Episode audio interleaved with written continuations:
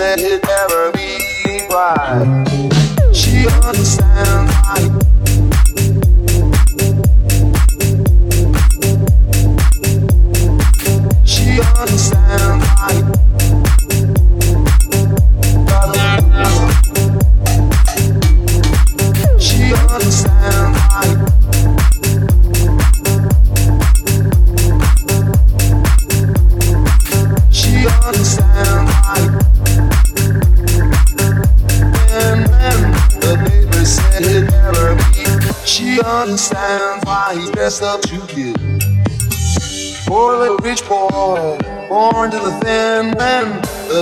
said he'd never be bride.